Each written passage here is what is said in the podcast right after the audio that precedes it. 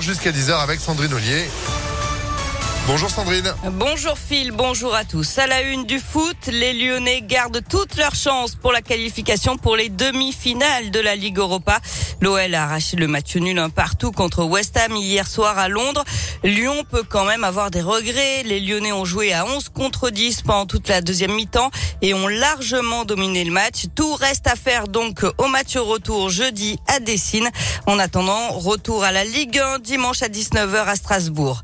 Et puis en basket, l'Asvel termine sa saison en Euroleague par une défaite face à Milan. Défaite d'un petit point, 81 à 80 à l'Astrobal. Villeurbanne termine dernière ex de la compétition.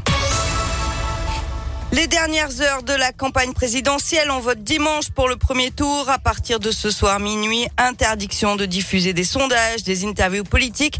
Les soutiens des candidats n'auront plus le droit de tracter. Les candidats jettent donc leur dernière force dans la bataille. Ça se passe sur Internet pour Emmanuel Macron, sur le terrain pour Marine Le Pen, mais aussi Valérie Pécresse et Yannick Jadot, le candidat écologiste qui sera d'ailleurs dans le 7e arrondissement de Lyon aujourd'hui pour la visite d'une chaufferie biomasse.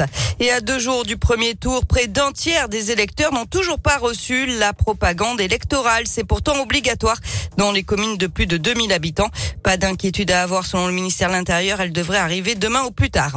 Et puis un drame en Isère. Deux randonneurs à ski sont décédés dans une avalanche dans le massif des Écrins. Ils étaient partis mardi. Leurs corps ont été retrouvés hier matin. Une invasion de super-héros à l'hôpital. Ce n'est pas une blague. Ça s'est passé hier à l'hôpital femme mère enfant de Bron. 15 soignants accompagnés de cordistes professionnels ont descendu la façade de l'établissement de 6 étages en rappel déguisés en super-héros. Ils ont offert un joli spectacle aux enfants hospitalisés qui ont assisté depuis leur chambre. Un événement organisé par l'association Les Enfants d'abord, les enfants à bord qui offre régulièrement des moments de loisirs pour les petits patients. Un moment fort en émotion que Léa Dupérin a pu suivre.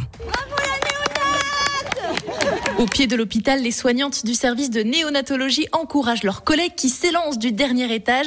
Aude est infirmière, elle s'est prêtée au jeu de la descente en rappel. C'était génial parce que de descendre comme ça et de, voir les enfants qui, qui retrouvent le sourire en même temps qui se disaient mais qu'est-ce qui se passe et tout ça et qui nous faisaient coucou, c'était absolument magique.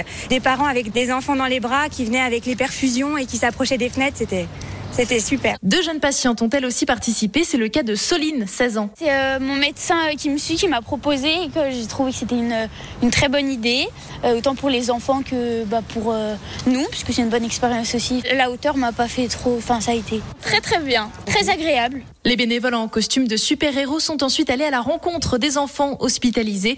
De quoi leur laisser un beau souvenir pour terminer la journée. Et pendant ce temps-là, le funambule professionnel détenteur de plusieurs records mondiaux, Nathan Paulin, s'était lancé sur sa highline à plus de 25 mètres du sol.